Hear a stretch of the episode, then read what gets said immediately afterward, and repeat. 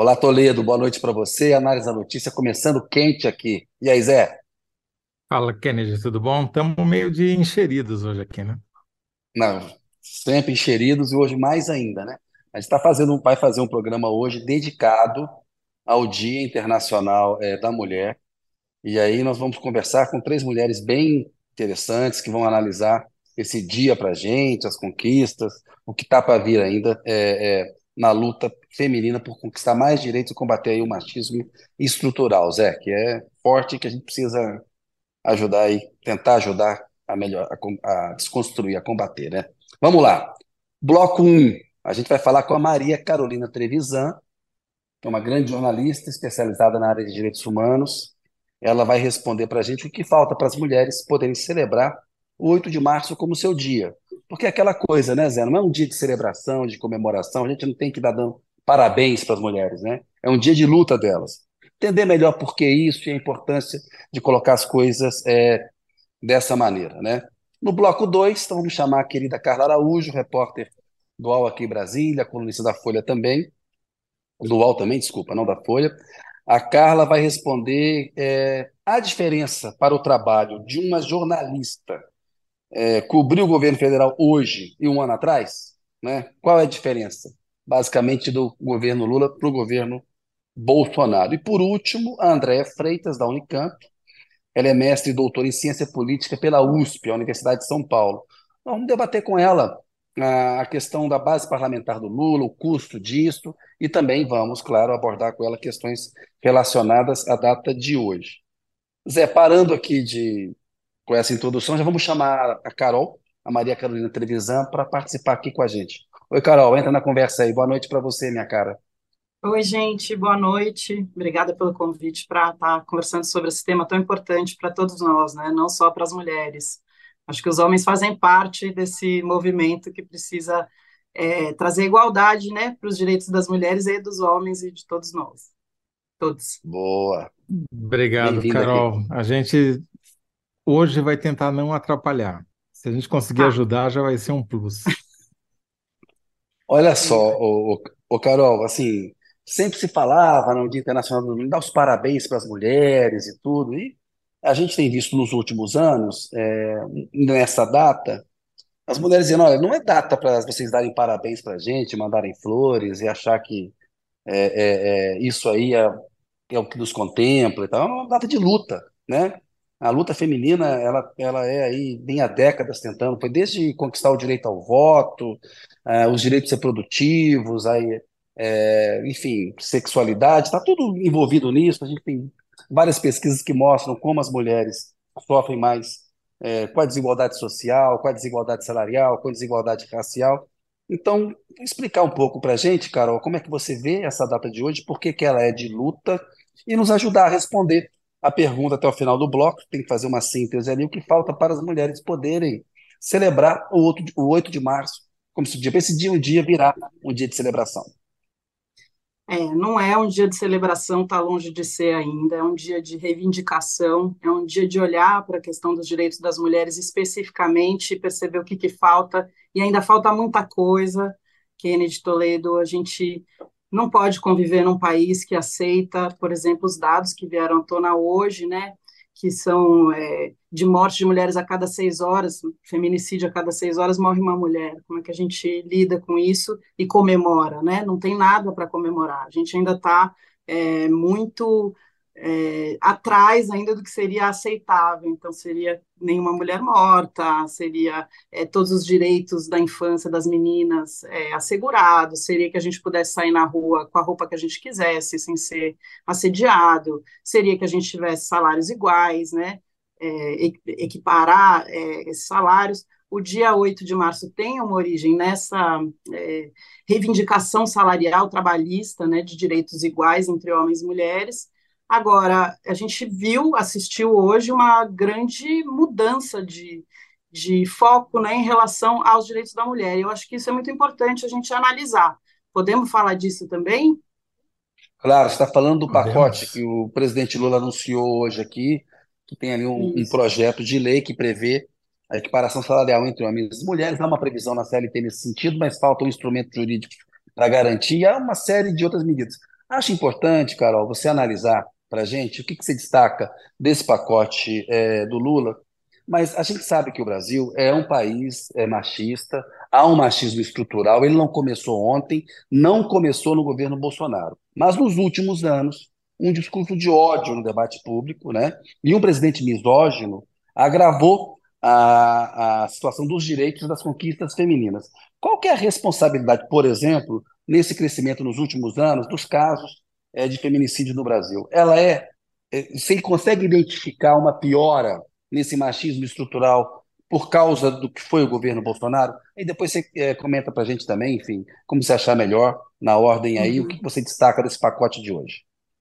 A postura de um governante, do, do líder do país, né, determina comportamentos, sim, legitima comportamentos que podem piorar a situação de violência é, das mulheres, em, em especial violência doméstica. Né? Então, por exemplo, um governo que fomenta é, a posse e porte de armas coloca as mulheres mais em risco. Por quê? Porque o homem quer comprar uma arma e ele se sente protegido, quer se proteger. As mulheres se sentem ameaçadas, né? Se você tem a presença de uma arma dentro de uma casa, isso, isso faz com que a letalidade aumente. A chance de uma letalidade pode ser muito é, mais simples de acontecer. Né? Uma coisa é você brigar, é, discutir, que todo casal pode passar por isso, né? É importante que não tenha violência, né? Mas, assim, se tem a presença de uma, presença de uma arma, é, a morte pode ser muito mais instantânea, né? Claro, é muito mais fácil morrer com uma arma do que com uma arma branca, por exemplo, né? uma arma de fogo. Então, a característica do feminicídio de, de agora, desse aumento do feminicídio, também está ligada à maior quantidade de armas. Além disso, tem também é, o fator da pandemia, as pessoas ficaram mais reclusas, isso gerou uma série de problemas, né, não só conjugais, né, mas também de saúde mental, é, e a gente não teve política pública no governo Bolsonaro que pudesse acolher esse tipo de demanda. A gente também não tem ainda no Brasil, acho que seria importante até o governo Lula também é, observar isso, né, por exemplo, o caso do Daniel Alves, né, do estupro. É, na Espanha tem um protocolo, uma lei, por isso que é importante a lei, né, é, que todos os estabelecimentos precisam seguir em caso de denúncia de violência sexual. E é por isso que, que se conseguiu é, identificar que o Daniel Alves cometeu é, esse crime e por isso ele está preso nesse momento. Se não, uma pessoa poderosa como ele, com o dinheiro que ele tem, seria muito difícil, né, de conseguir prender. Então, assim, só para dizer que as coisas começam mesmo do, da maneira que começaram hoje. Por isso que eu acho que é uma mudança muito importante e talvez histórica, dependendo também do comportamento do Congresso Nacional, né? Porque tudo isso que foi apresentado hoje vai ter que ser aprovado pelo Congresso. E é um Congresso majoritariamente formado por homens. Então, como Ô, é que Carol, esses homens vão lidar com isso? Você tocou num ponto importante aí, que é a questão da existência de uma lei lá no caso da Espanha, né? Por que, que é importante ali? Porque a gente vira e mexe vê um discurso, ah, mas uma lei não vai mudar é, o, o, cenário real, a, a, violência real que as mulheres sofrem. Por que, que é importante o marco legal, Carol?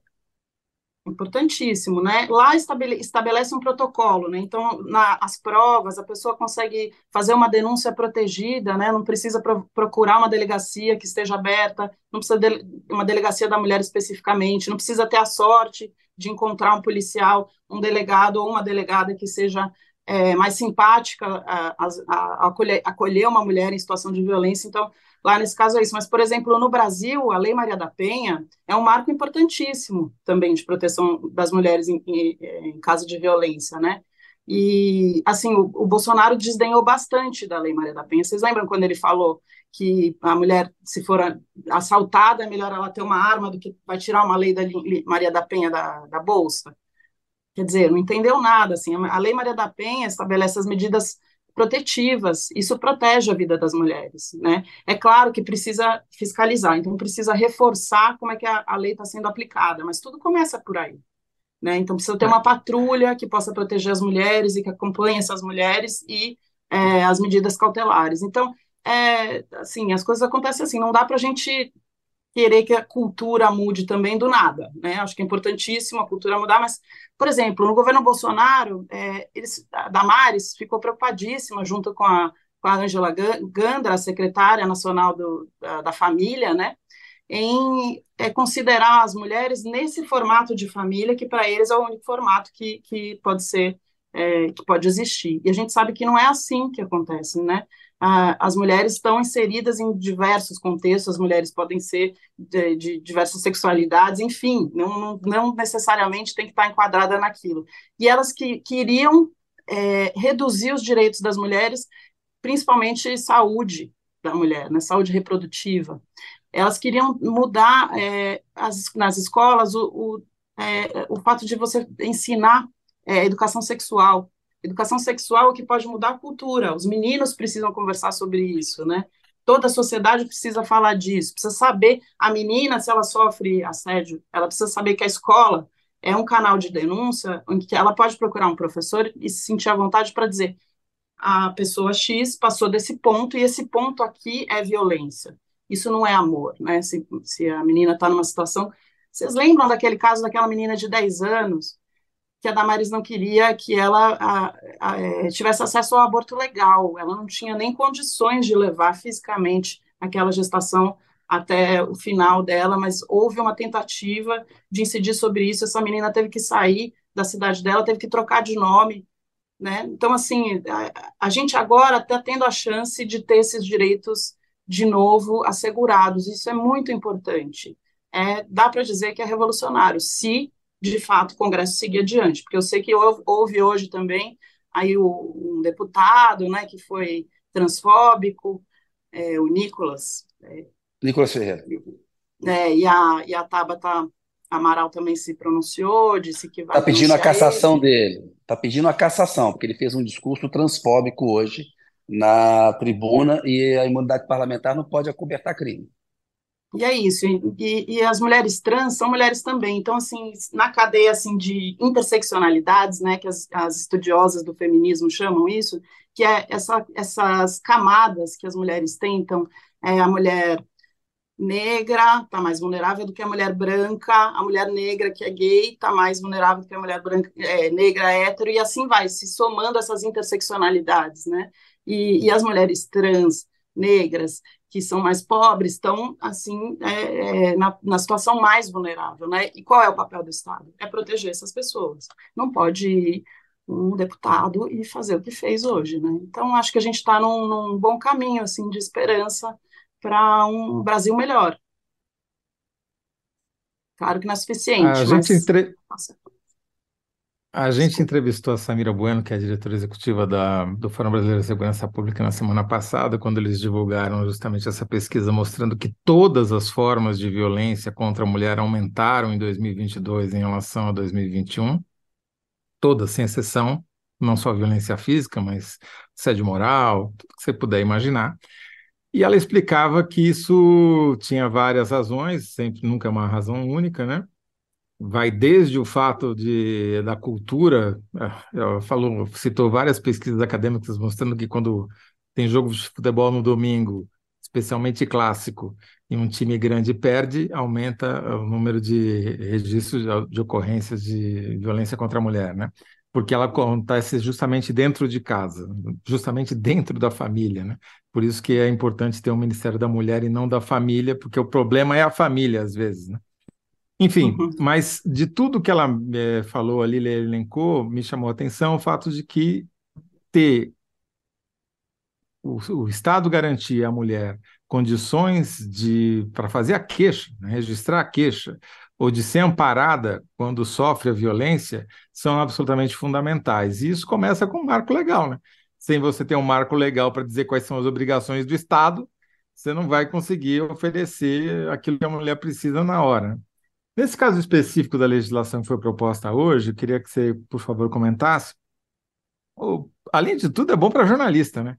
Porque obriga as empresas com 20 empregados ou mais a divulgarem os salários de mulheres e homens, justamente para o Ministério do Trabalho poder fazer a comparação e, se for o caso, multar as uh, empresas que estão pagando menos as mulheres. E para nós vai ser ótimo que vão ter acesso a dados que hoje não temos e poder fazer essa comparação em vários níveis. Né?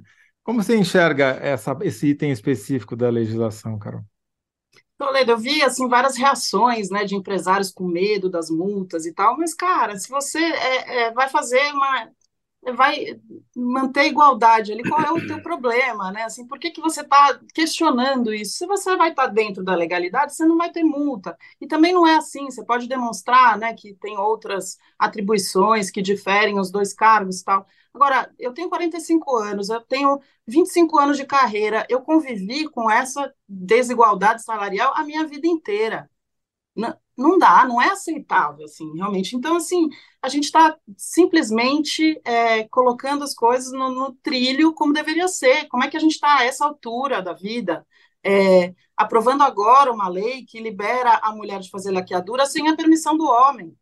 Esse ano, agora, semana passada, como é que a gente está sabe? Então, assim, a gente está, na verdade, a gente está no trilho certo. O que eu acho também, que eu acho que é uma análise interessante que a gente pode trazer aqui para o pessoal também comentar, que é o seguinte, é, a gente tinha antes um, o governo que estava se abrindo para os direitos da mulher, né? Quando foi o governo Lula, depois o, o governo Dilma, daí veio o, o Temer.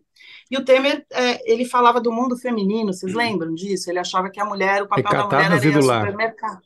Recatada do lar e papel era ir ao supermercado para ver como é que está a economia. E daí vem Bolsonaro, é, e aí a mulher também é colocada num outro lugar, a mulher é uma cuidadora, né? E agora a gente está retomando o, os direitos da mulher, mas não num lugar que a gente estava antes, a gente, antes do Lula, né, digo, a gente já avançou, e aí a gente continua essa luta por aqui. Por que, que as mulheres são as que mais resistiram a Bolsonaro? porque elas sabiam que elas iam ser o alvo preferencial também da descontinuidade das políticas, né?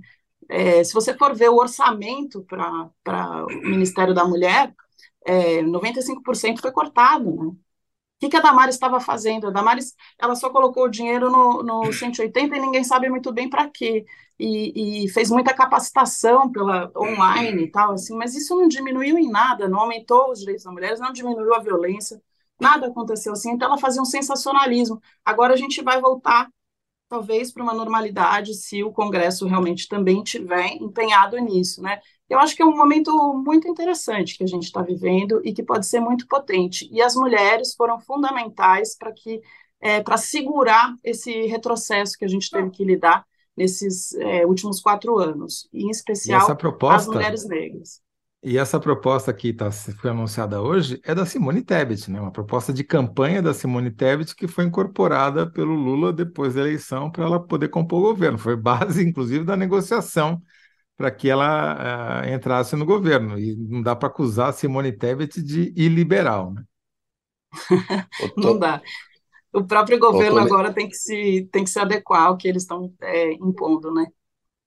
Toledo e Carol, alguns comentários aqui é, a respeito da pergunta que a gente fez, né? Quando as mulheres vão poder celebrar o dia.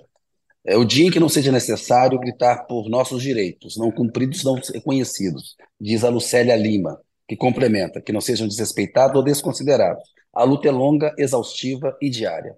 Um sonho? Ela pergunta. A Margarida von Schwenk, que está sempre com a gente aqui, dando audiência para o Análise da Notícia. Beijo para ela, agradecemos a participação, Margarida. Margarida von Schwenk. Respeito e igualdade em todos os aspectos da vida.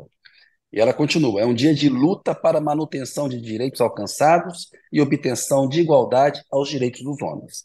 E tem também o comentário da Eliana Pantoja: falta chegar de fato às instâncias de poder político e econômico. Ela está fazendo uma observação a respeito disso.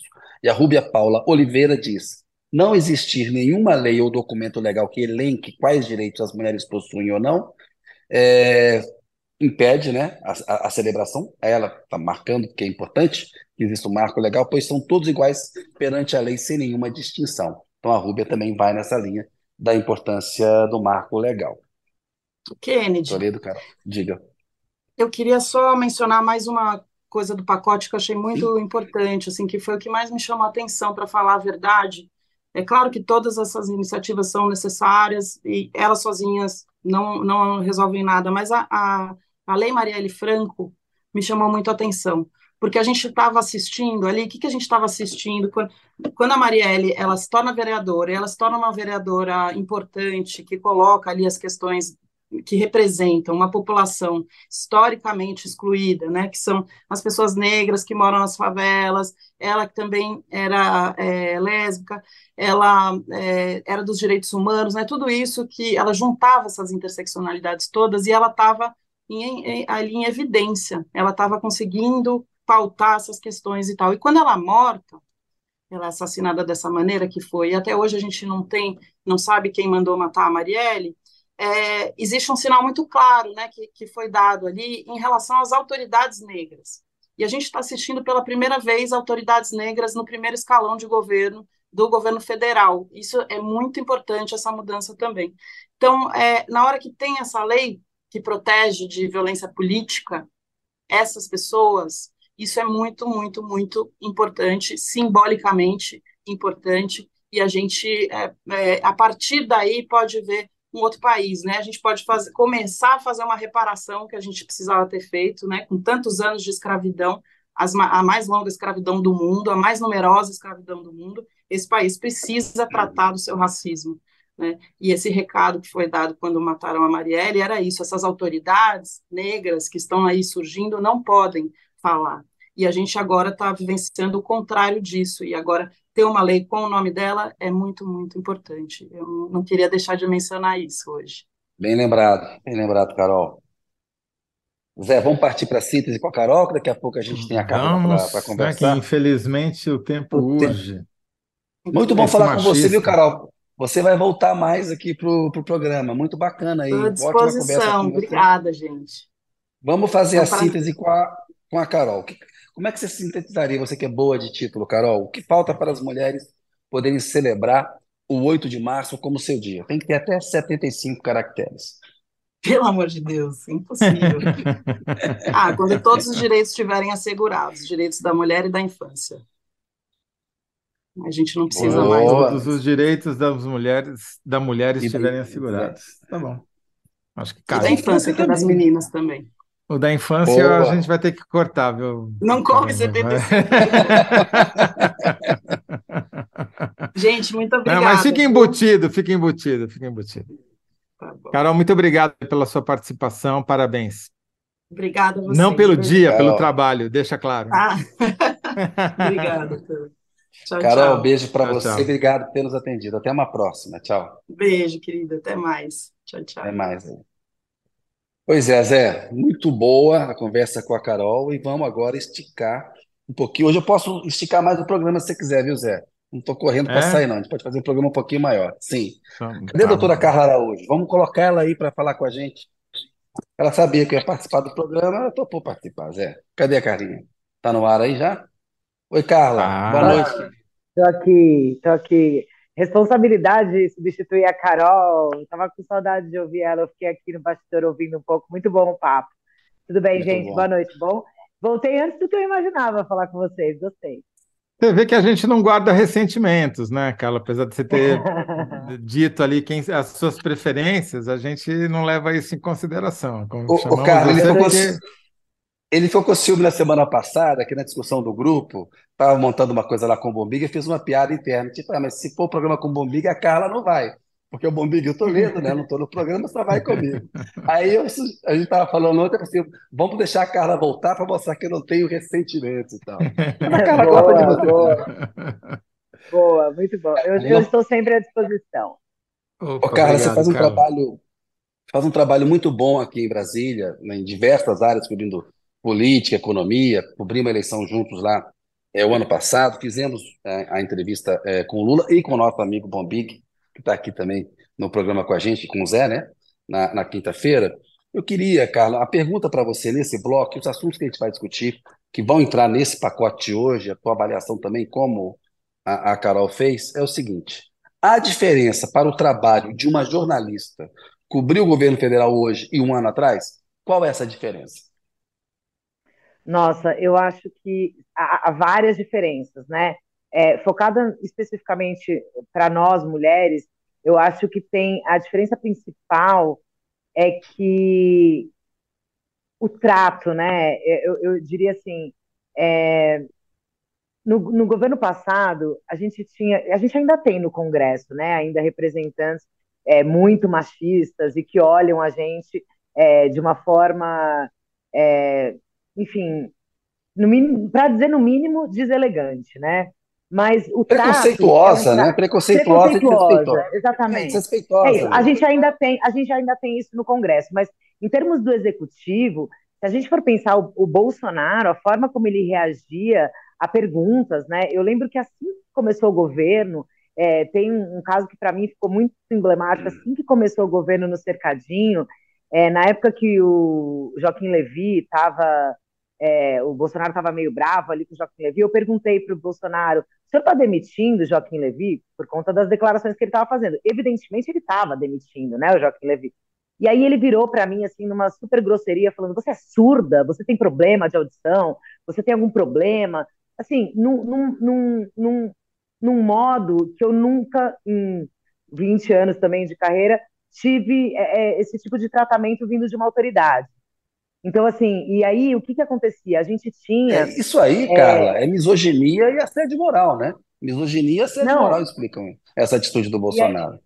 não, e era uma coisa, assim, Kennedy, que era aquela coisa, né? Era como, se, como o Bolsonaro agia assim, ele acabava permitindo que alguns auxiliares agissem parecido, né? Então, o ambiente era um, era um ambiente hostil. Aí eu acho que até, fazendo um, outro contraponto, por que, que eu acho que eu fiz tanta fonte militar no governo, né? Porque os militares, por mais que fossem bolsonaristas, os que estavam no governo ali e tal, eles têm uma conduta um pouco mais educada, né? Um pouco mais gentil, assim. Então, era menos é, complicado e menos desgastante, né? A gente é, conversar e tentar apurar é, informações que era o nosso trabalho. Agora, nesse governo, o principal, que eu acho que assim, primeiro, tem muito mais mulher, né? A gente fala com muito mais fonte mulher do que a gente tinha no governo Bolsonaro, que a gente praticamente não tinha, né, interlocução com mulheres no governo passado.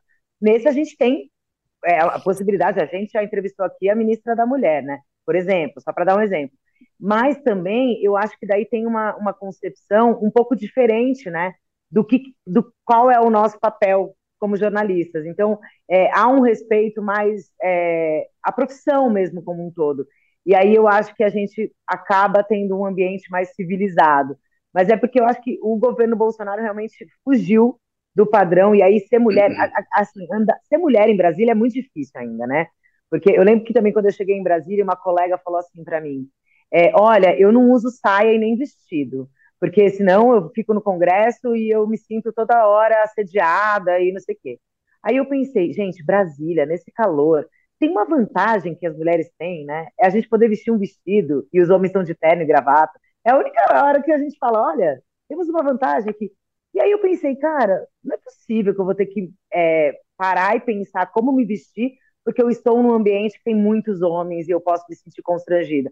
Mas, de fato, às vezes você vai no Congresso e, e é um, um ambiente que você tem que ficar se impondo o tempo inteiro, sabe? É, é, criando barreiras de limites, assim, de olha, daqui ninguém passa, eu sou profissional, eu estou trabalhando, e não importa se eu estou de calça, de vestido, enfim. Mas, assim, é aquela coisa de ouvir comentários, e às vezes, sabe, faz acha que está fazendo um elogio e não é um elogio, né? É tipo um assédio, é uma coisa que não cabe quando a gente está trabalhando. Enfim, eu acho que piorou muito no governo Bolsonaro, agora melhora, mas ainda é uma luta, porque, por exemplo, para pensar no Congresso, a gente não teve ainda grande, não teve presidente da Câmara, não teve presidente do Senado, a gente ainda tem anos luz é, para chegar nessa, nessa representatividade e se sentir é, e conquistar esse espaço, né, num ambiente que ainda é tão masculino, né?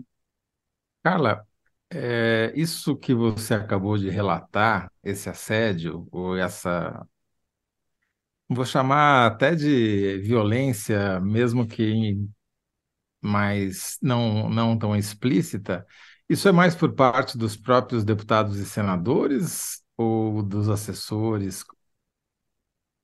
Não, eu quando eu cheguei, tinham, assim, eu cheguei tem oito anos, né? Eu acho que hoje, assim, é, eu me sinto mais é, poderosa, talvez, então eu acaba que eu acho que eu intimido mais, sabe? Mas quando você chega, naturalmente, né, você tem uma postura um pouco mais, você está conhecendo é, o ambiente, né? Eu acho que era, tinha, assim, de muitos deputados, assim, mais deputados, porque aí tem deputados, é aquela coisa, né, Toledo? São 513. A gente fala aqui no noticiário do quê? De 40, 50? Então, às vezes, você circula e você nem, né, aquela coisa, você não sabe, aí você tá no cafezinho, o cara vê, você vê que ele é deputado pelo broche, né? Fala, ó, oh, é parlamentar. E, e aí, às vezes, tem. É, é, eu acho que é mais de deputado, é, às vezes, de, de falar tocando você também, uma coisa que, nossa, que eu não suporto, assim, e hoje em dia, mas nem encosta em mim, sabe? Não encostava também antes, mas era aquela coisa, antes, se vinha pegando no braço, já me dava nervoso. Hoje, eu já não, eu acho que eu já criei um bloqueio tão forte que a pessoa nem, nem pensa. É muito engraçado isso, porque é uma coisa que é difícil e a gente tem que ir se posicionando. Mas eu acho que é era, era engraçado isso, porque eu acho que era mais por parte parlamentar do que assessores, sabia? Assim, tinha, Sim. assim, tem até assessores que a gente desenvolve né, uma relação ali de amizade, de conversa sempre, porque os, as pessoas passam do governo e às vezes aqueles assessores ficam e tal, mas é uma relação mais profissional, assim. E aí eu acho que vindo da autoridade é ainda pior, é, porque é isso, eu lembro, eu, eu, lembro que teve uma, uma especificamente, tipo, que teve um, um, deputado que ele pegou muito no meu braço e eu tirei com força.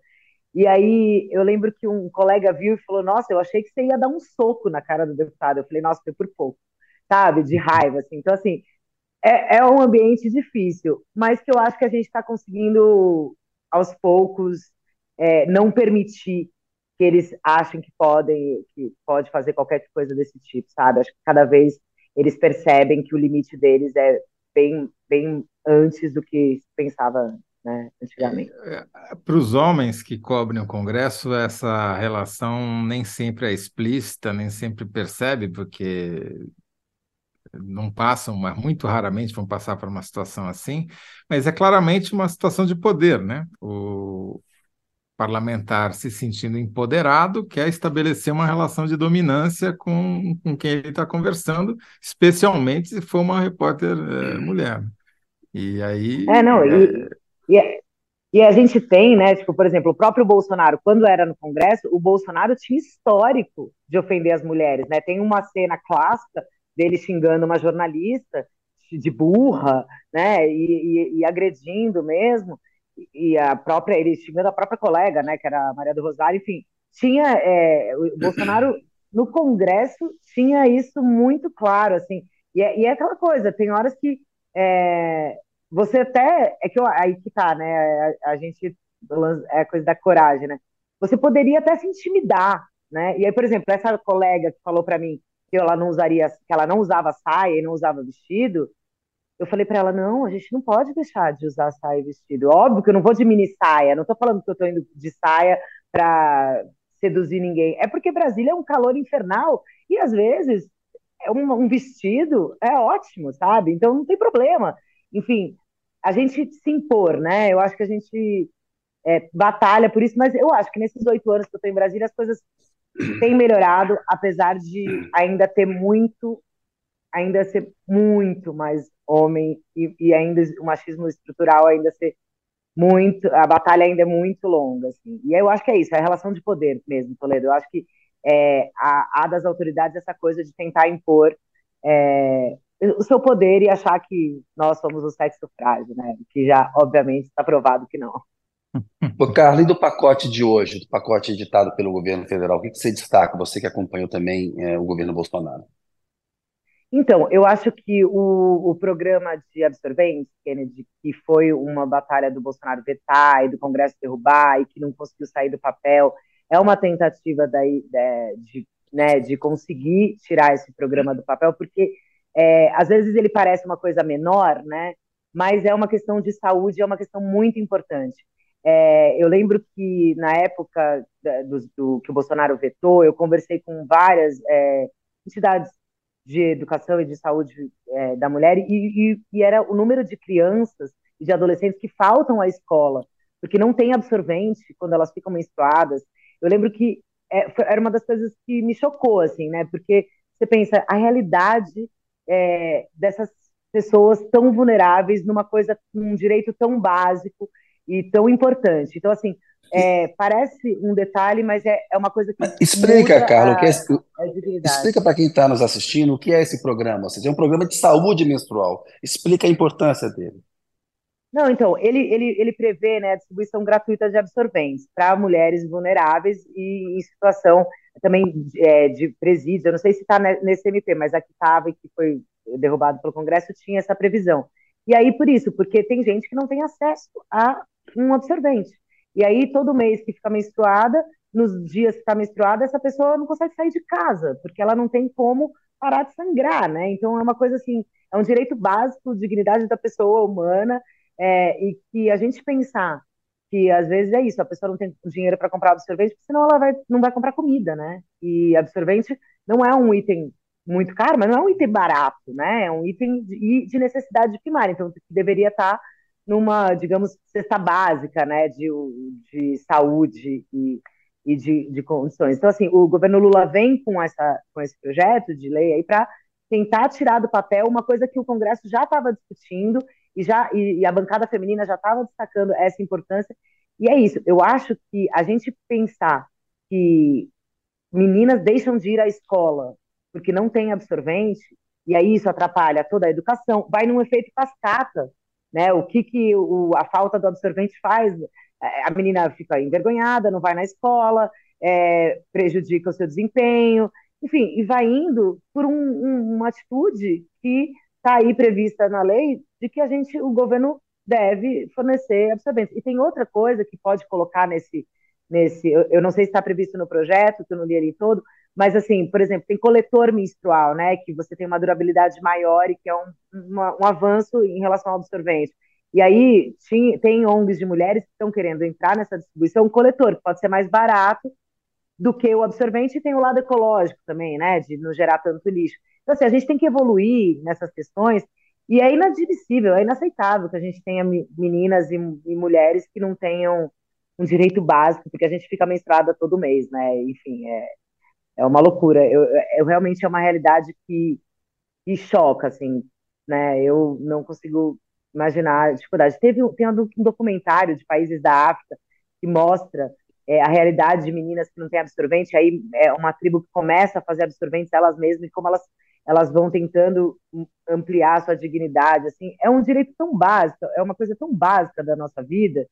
E, e esse dado que a gente tem no Brasil de eu, eu não estou me lembrando o número agora, mas é um número alto de mulheres que não têm isso, é, é uma lei importante. Aí eu acho que é da equiparação salarial, Kennedy, eu, eu vi vocês falando aqui com a Carol, é uma coisa histórica, vai demorar, mas é um avanço, é um primeiro passo, é um, um, passo importante, porque a gente sabe que realmente isso é verdade, né, no país, o IBGE está aí mostrando 20% é, desses ganhos a mais dos homens, assim, a gente tá, é, precisa dessa igualdade, né, é o mínimo, é, acho também o, a questão da Marielle, que a Carol destacou, muito importante. E, enfim, eu acho que a simbologia do dia de hoje, é, aqui em Brasília, do Lula, com esses eventos e com todas essas ações é, interministeriais, né, porque todos os ministérios tiveram outras ações aí. É, o mais importante de, desse dia, né, em termos do governo, é justamente o contraponto com o governo passado, né, que a gente mostra que há um plano de intenção, no mínimo, digamos assim, de tratar a mulher como ela deve ser tratada, né? Com igualdade ou com uma, uma visão diferenciada em aspectos que nós precisamos também, como esse caso do absorvente, né? Então, assim, eu acho que hoje o dia, é, o presidente Lula e o governo Lula, nas, nos seus outros ministérios, acerta em, em tratar essa questão de uma forma ampla, mas é isso, como a Carol colocou, ainda tem muita coisa para passar para o Congresso, ainda tem muita coisa para avançar, muita coisa para a gente cobrar.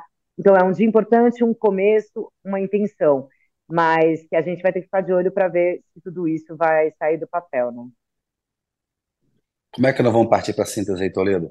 Com a Carla. Que fa... é... Eu não, é essa pergunta aí só, só a Carla pode responder. Não, né? Eu sei, então. Vamos, vamos ver com ela. Pelo que eu estava falando, a questão da simbologia e do que ela estava falando, a diferença, Carlinha, é, ó, a pergunta para você é a seguinte: é, a diferença para o trabalho de uma jornalista que cobriu o governo federal hoje e um ano atrás, qual é a diferença?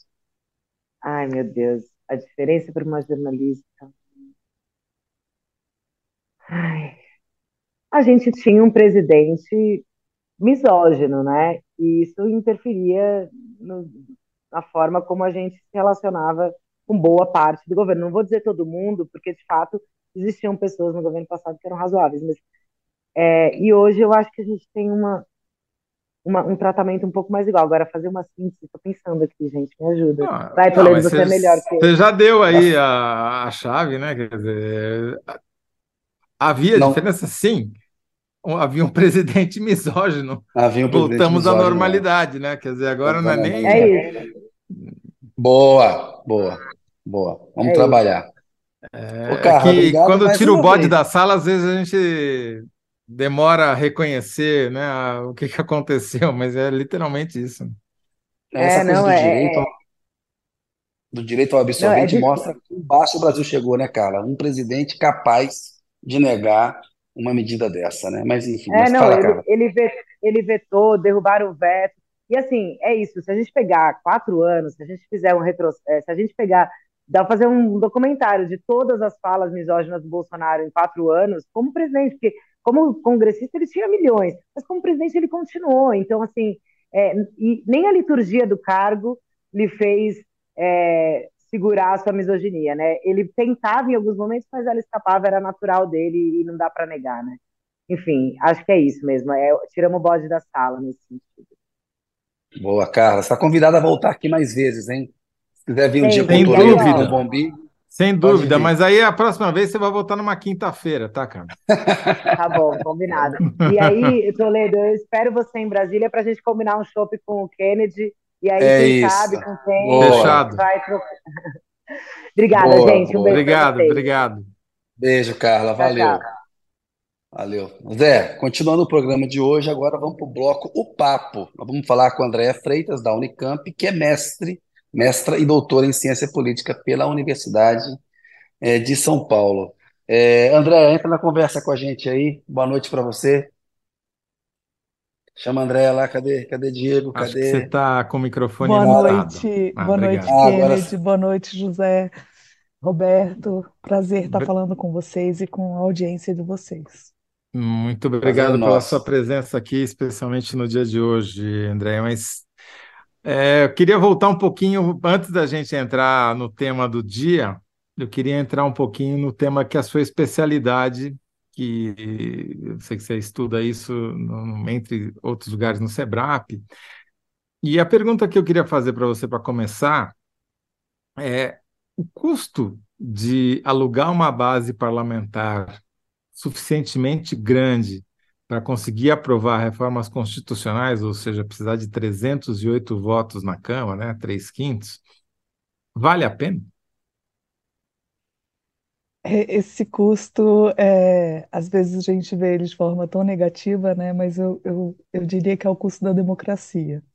Assim, é, eu entendo as objeções e a associação é, da formação é, de coalizão, inclusive com, com a questão da corrupção, mas é, verdadeiramente os deputados e senadores que estão lá no Congresso Nacional foram eleitos pelo voto popular e têm lá os seus direitos parlamentares assegurados, né?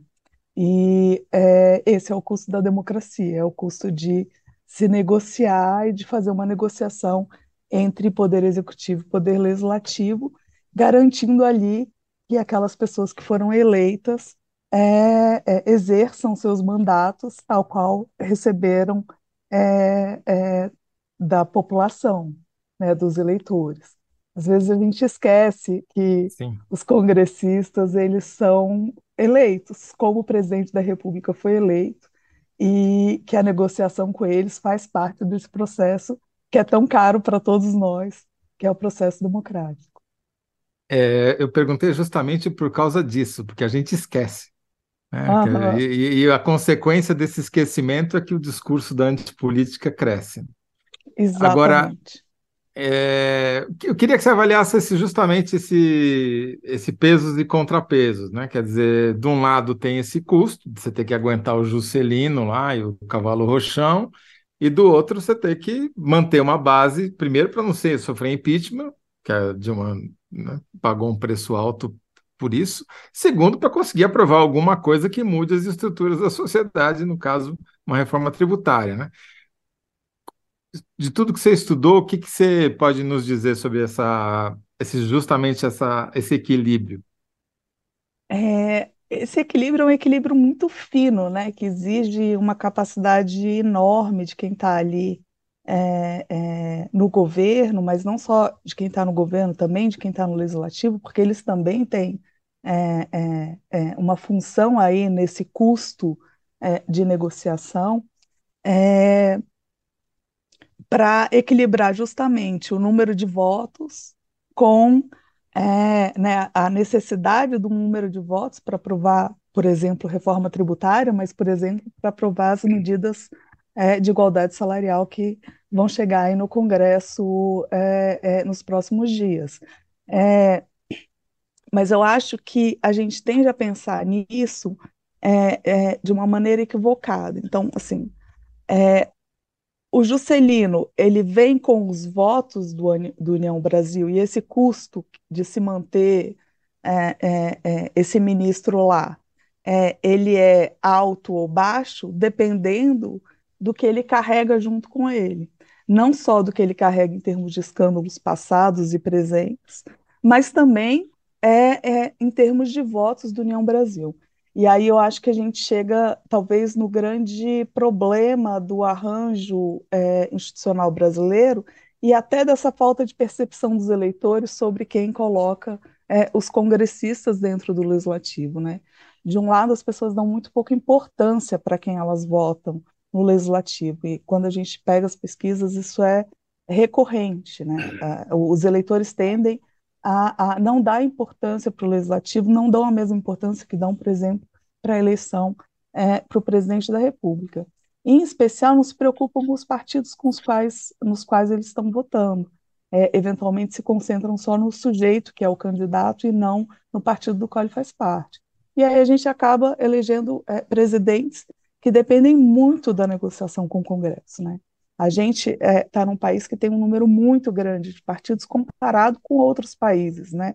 A gente tem o dobro do, do maior é, número de é, partidos efetivos dentro do legislativo, que é o, a Argentina. Né?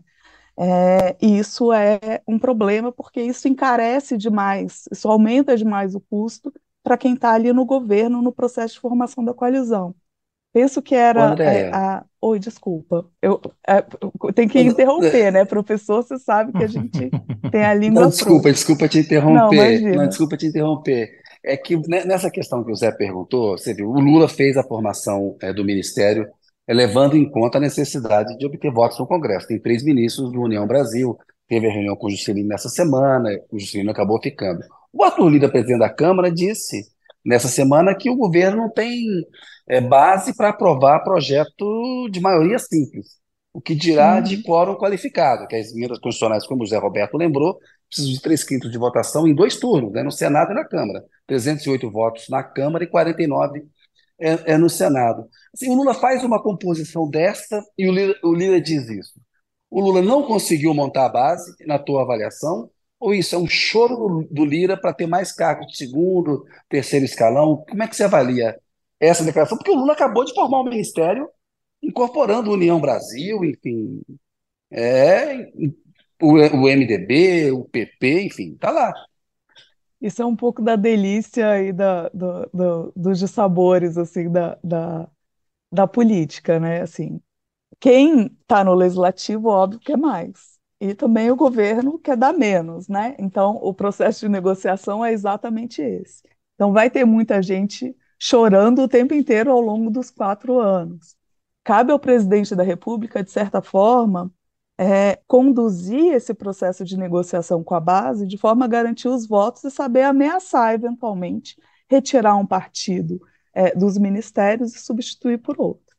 É, o, o, Lula tem pouca margem para isso por conta do número de partidos que a gente tem é, é, no Brasil. O Lula, enfim, qualquer que fosse governante, teria pouca margem para isso, né? que é a diferença de se você voltar é, 20 anos para trás ou, ou, ou 30 anos para trás, a gente tinha um número de partidos muito mais concentrado. Então, com poucos partidos, você conseguia chegar aos 308 é, votos para passar uma medida, é, uma emenda constitucional, por exemplo, Andréia, deputados.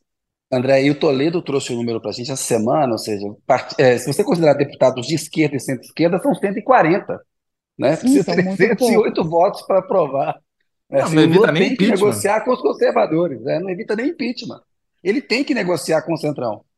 ele tem que negociar com o Centrão, isso é um fato. É, isso é da, do, da maneira como o nosso sistema político está organizado e de como as eleições se processam.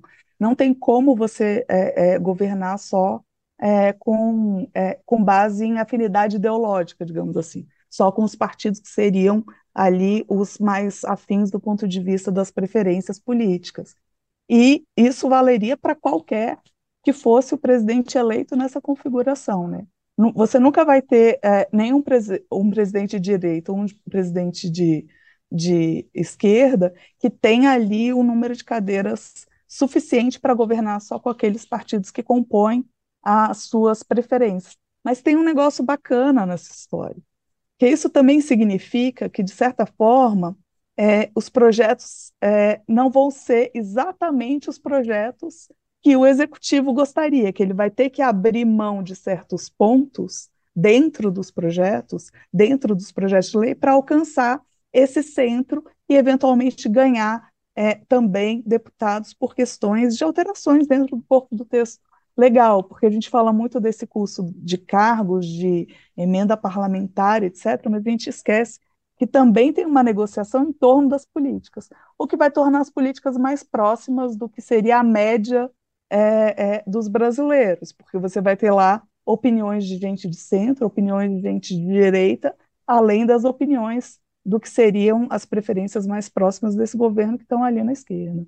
E a gente tem um exemplo recente do Chile, de um presidente eleito há pouco tempo, que está sendo um fracasso na sua negociação com o Congresso, está perdendo todas lá, justamente porque aparentemente puxou demais para um lado, né, pra, no caso para a esquerda, as propostas que enviou. É, existe uma conversa hoje na, no, no, Congresso, que o próprio Arthur Lira, presidente da Câmara, é, menciona de eventual fusão do PP, partido dele, com União Brasil, que é o herdeiro do DEM. O que eu acho, para mim, uma grande ironia histórica, porque seria. Eu, eu, eu, não gosto de chamar o Centrão de Centrão, porque esse foi um nome auto, auto dado pela direita na Constituinte que colou e ficou, né? Mas na verdade eu chamo uhum. de Arenão, porque são os partidos oriundos ainda da, da ditadura. E agora vai ser a volta da Arena. Aliás, a fusão de chamar Arena, porque o PP era o, P, o P, PDS, o que sobrou. E o DEM, o União Brasil, a grande parte dele vem do DEM, que veio do PFL, que era a defecção do PDS. Então, eles estão voltando a ser o que eram.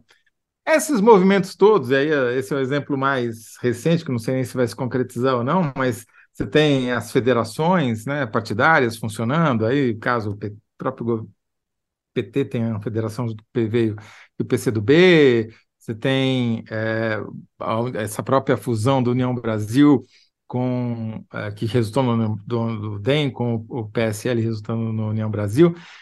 Você tá, como você está enxergando essa reformulação do quadro partidário? Nós estamos caminhando para uma normalidade, se é que pode chamar assim, embora nós nunca tenhamos sido normais nesse campo, é, ou pelo menos para a média, estamos, estamos, tá tendo uma regressão à média mundial no quadro de organização partidária? Nossa, é, é, esse é o sonho de todos os cientistas políticos, né? Chegar na, na média mundial, inclusive porque dá muito trabalho ter muito partido. É, mas é, eu acho que sim, isso é resultado das reformas eleitorais recentes. É, a gente dá, dá pouca atenção às mudanças que foram feitas é, é, de 2015 para cá, mas elas tenderam a aproximar é, a distribuição de recursos é, do resultado eleitoral, é, obrigando os partidos a, eventualmente, inclusive, se fundirem caso não alcancem determinada margem, ou se fundirem para é, é, conseguir de fato, recursos em volume suficiente. Estou né? falando aqui de recursos públicos, né? horário eleitoral hum. gratuito e a própria distribuição do, do fundo especial eleitoral, e assim vai. É, e isso, diferente de, é, das regras, da maneira como se aplicava as regras anteriormente, a, a partidos que não têm é, um, um, uma um, um número é, de deputados ou alcançam um mínimo de votação, eles acabam sendo é, é, eles acabam tendo seus recursos muito reduzidos, eles não têm outras maneiras de, de alcançar esses recursos que não, é, é, eventualmente, a fusão. Eu, eu, confesso que eu olho com bons olhos a, a volta da Arena, porque eu acho que uhum. É, não tem tantas ideologias para tantos partidos. E, e, seria muito bom que é, é, a gente tivesse um conjunto de partidos mais identificável, né? A gente não precisa de um monte de sigla que se diferencia Quantos, Andréia? muito pouco. Quantos Número você acha? mágico? É, um, mais ou menos assim, no, no, no, no espectro político brasileiro, você identifica ali assim, olha, a gente tem de verdade tais correntes, a gente devia ter oito, dez partidos, seis partidos, o que, que você vai, qual é a tua avaliação? Ah, a gente brinca que não tem número mágico, né? Se, eu fosse chutar um número mágico, eu ia falar sete. Mas aí você vai me perguntar por que sete? Tipo assim, ah, porque eu acho um número cabalístico. É, brincadeira. É, assim, é, é um, um número que seja mais fácil de administrar certamente é necessário. A questão não é tanto o número de partidos que existem ou o número de partidos com representação no legislativo, mas a concentração de pessoas dentro de um conjunto ali de quatro, cinco partidos torna a, a, a, a necessidade de negociação é, para se conseguir votos para aprovar um determinado projeto mais fácil, porque essa negociação passa necessariamente pelos partidos. A coisa que conseguir 308 votos não é chegar em 308 deputados e negociar com cada um deles. Seria infinitamente mais caro é, do que formar uma coalizão e discutir por meio dos partidos. E o governo Bolsonaro mostrou o quão caro pode ser quando você não forma uma coalizão e faz essa negociação ad hoc, né? Então, é, assim, um número entre uma coalizão entre é, com cinco é, é, partidos, seria muito mais fácil de administrar. A gente teria algo ali no molde do que foi, por exemplo, o governo Fernando Henrique, em termos de administração da coalizão, né?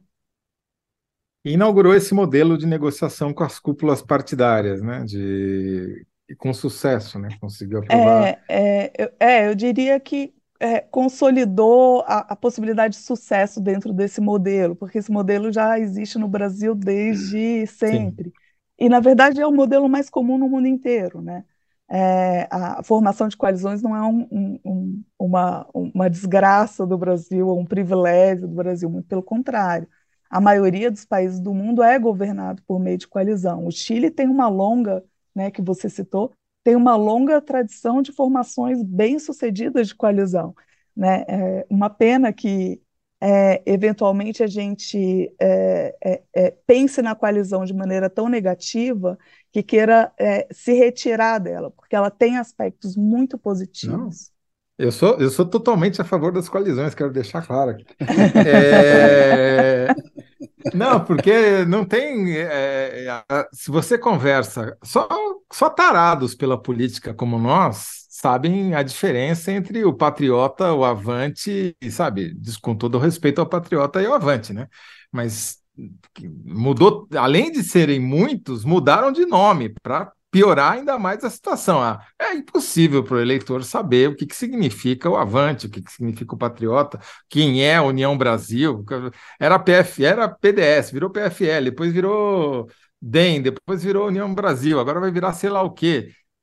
Não dá, né? Realmente é pedir demais para as pessoas terem, criar qualquer tipo de identidade partidária com, com essa salada toda, né?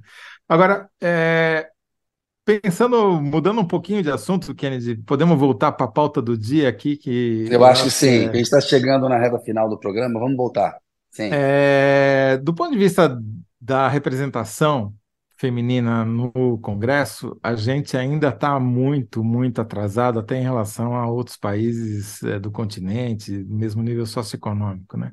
E a gente já tentou várias, várias formas de é, cota de número de candidatas, cota no, na distribuição do dinheiro dos fundos eleitorais. Qual que é a sua avaliação sobre isso? Tem como avançar mais rapidamente?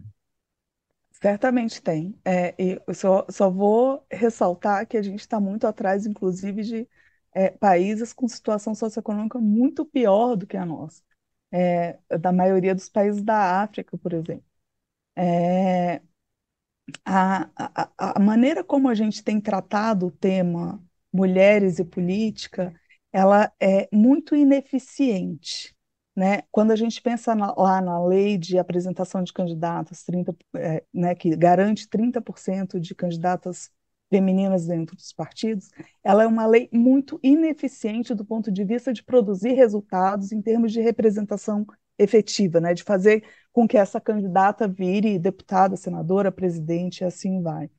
É, a gente tem é, aperfeiçoado esses mecanismos, ainda que de forma muito lenta, é, a, com decisões basicamente do, dos tribunais.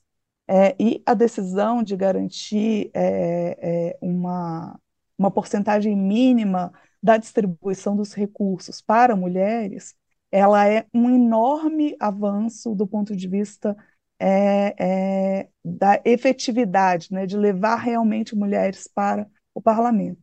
Mas ela ainda é muito ineficiente, muito por conta é, da maneira como os partidos burlam é, propositalmente é, essa regra que está colocada. É, o grande problema, no final das contas, e o porquê das leis é, e das regras estarem sempre é, é, é, não produzindo os resultados que a gente espera e, e, e na velocidade que a gente espera, estão nos partidos políticos. No fundo, os partidos têm muita autonomia é, do ponto de vista administrativo, auto-administrativo, é, para excluírem as mulheres do processo decisório. O que, eu estou falando? Você, você é, a gente tem, eu fiz inclusive uma pesquisa recentemente junto com é, uma aluna do doutorado é, que mostra é, a quantidade mínima de mulheres dentro das cúpulas partidárias. Não tô, é, tem esses e, dados aí para gente, André? Putz, agora, eu agora... teria que abrir para falar exatamente qual Não, é mas depois eu pego com você, vamos fazer mas, essa história é, aí. Depois eu, eu, eu, posso passar assim e compartilhar, inclusive, o link para pro, os artigos, para as produções é, associadas a essa pesquisa. É, mas eu sou tão ruim com o número, mas é em torno de 15%.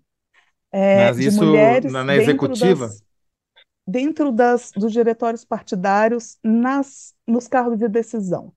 Tá. E aí eu estou olhando para o cargo no município, para o cargo das, dos diretórios estaduais, municipais e para a executiva nacional. É, uhum. Então a gente está falando de uma porcentagem muito parecida com a que a gente tem no legislativo. E assim como no legislativo, essas mulheres tendem a estar concentradas em cargos como a Secretaria da Mulher, o que é assim um, é, eu, eu, eu, gostaria muito de ver o dia em que é, essas secretarias deixassem de existir. Talvez esse fosse o dia que eu fosse comemorar, aproveitando aí é, o link para a primeira pergunta que vocês fizeram, para a primeira convidada. Boa. É... Quando criar a Secretaria do Homem, né? É, a, é exatamente. Quando é mulher, ser, acaba com a mulher e cria a, a Secretaria do Homem porque esses cargos acabam sendo, né, a comissão é, é, que trabalha no Congresso, Comissão de Mulheres, é a única comissão que tem uma representação significativa de mulheres. E, pelo amor de Deus, né, a gente já, já, já provou que pode mais do que só estar nesses lugares. A gente pode estar na Comissão de Constituição e Justiça com a mesma qualidade é, que homens, para falar aqui de uma comissão é, importante do Legislativo, onde a representação feminina é muito baixa. Então, no fundo, assim, o grande problema ainda é essa barreira inicial que são os partidos políticos. Eles são muito pouco abertos para a entrada de mulheres dentro das suas das, das esferas de poder. E isso é uma reprodução da sociedade, né? Assim, não é diferente nos cargos é, administrativos dentro de uma universidade. A gente ainda tem muito mais homens do que mulheres em cargos de poder no geral. Você vai da universidade, provavelmente o jornalismo também deve sofrer desse mal é, e chega na política. É, a, a coisa é, enquanto os partidos políticos não tiverem mulheres tomando decisões sobre quem serão os candidatos e as candidatas e a distribuição de dinheiro, dificilmente a gente vai chegar numa porcentagem significativa de mulheres no parlamento. No parlamento e nos outros cargos, os cargos sim, sim, sim. Também. No caso do, dos partidos, essa baixíssima representação dentro dos diretórios estadual, municipal e na executiva nacional, você acha que é também fruto do personalismo, ou seja, de pegar o caso limítrofe do PL, partido do ex-presidente Bolsonaro, que é, tem um dono, né, que é o Valdemar da Costa Neto, e que só tem comissão provisória que ele nomeia, não tem eleição interna tal. Isso tá. Essa, se, se acabasse, por exemplo, com as comissões provisórias, será que esse problema da, da baixa representação das mulheres diminuiria? Eu, eu, eu não sou tão otimista, embora acabar com as comissões, acabar com as comissões provisórias é meio impossível do ponto de vista legal, porque se você chega numa cidade onde o partido não existe, você tem necessariamente que começar de algum lugar, né? É, a questão é que é muito fácil criar uma comissão provisória. É, basta que você mude o nome do partido, basta que você é, é faça é, um arranjo é, Basta que você diga que está sendo criado, que naquele município não existiu partido para que você possa é, criar uma comissão provisória, e isso, isso nem sempre é verdadeiro. Não tem muita fiscalização, na verdade, sobre esses organismos é, internos do partido. E eu acho que aí é, volto é, ao ponto que eu falei antes. Os partidos têm muita liberdade para se auto-administrar. E aí a gente pode até pensar, assim, ah, mas tudo bem, eles devem ter liberdade mesmo para se auto-administrar. Concordo, mas eles recebem dinheiro do Estado, um volume muito grande. Então, é, a gente tem que pensar no equilíbrio entre como o Estado promove é, é, os partidos políticos e o que os partidos políticos têm que dar de retorno para a sociedade, como recebedores desse dinheiro público.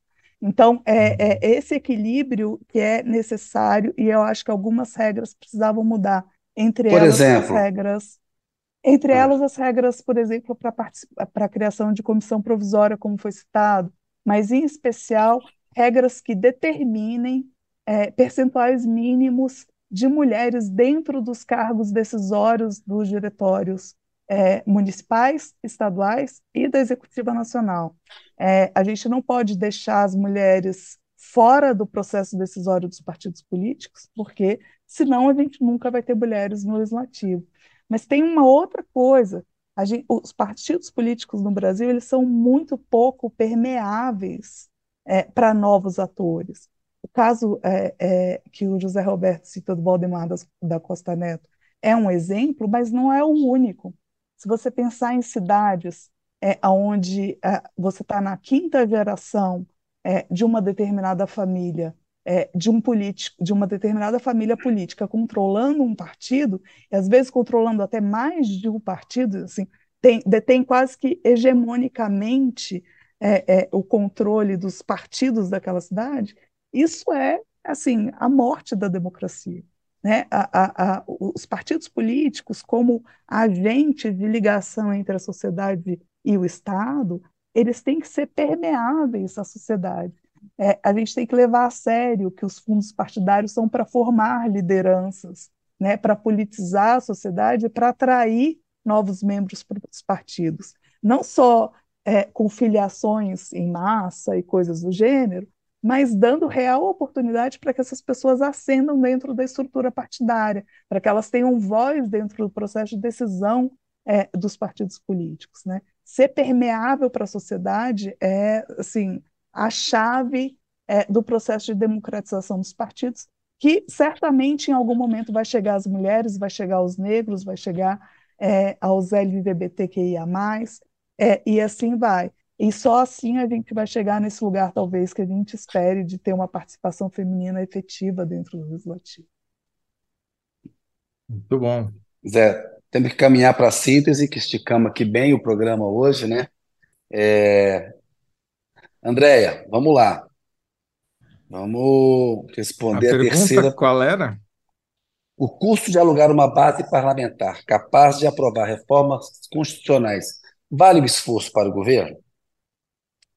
Acho que ela deu a resposta logo de cara, André, se me É, permite. Ela foi É, eu muito acho. precisa em dizer que é o custo da democracia. Esse é o custo da democracia, né? Se a gente É. quer democracia, é o preço que tem que se pagar, né? É, eu, eu acho que eu responderia exatamente isso. É, esse é o custo da democracia e a gente quer democracia, mais do que se a Uhum. gente quer boa. democracia. Eu acho que a gente quer democracia, Uhum. é, porque outras formas seriam muito piores de governo. Perfeito. É, Ótimo. é, é o custo da democracia que a gente quer, né? Exatamente. Muito bom. 75, essa daí a gente encaixou fácil.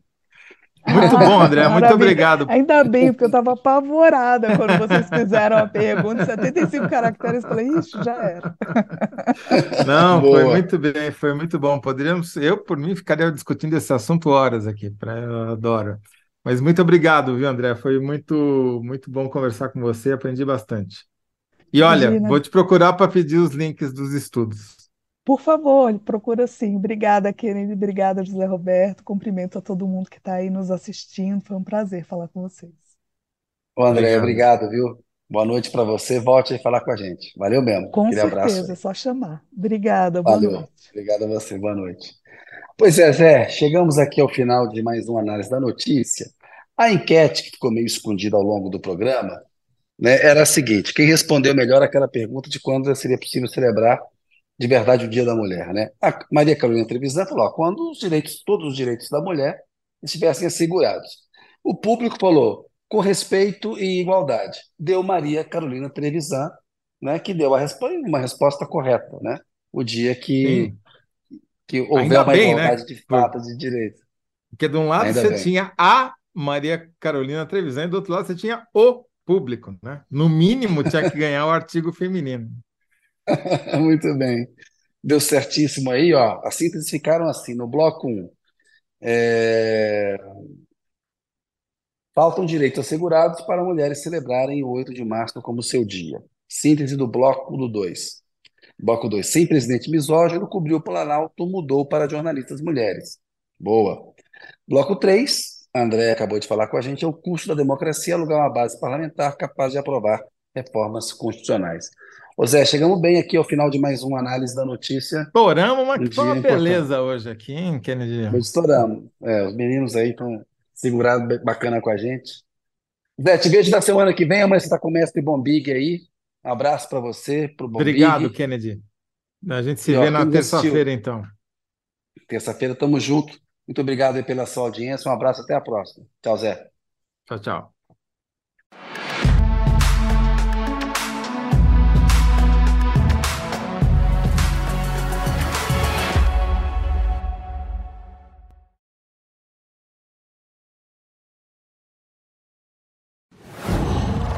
Qual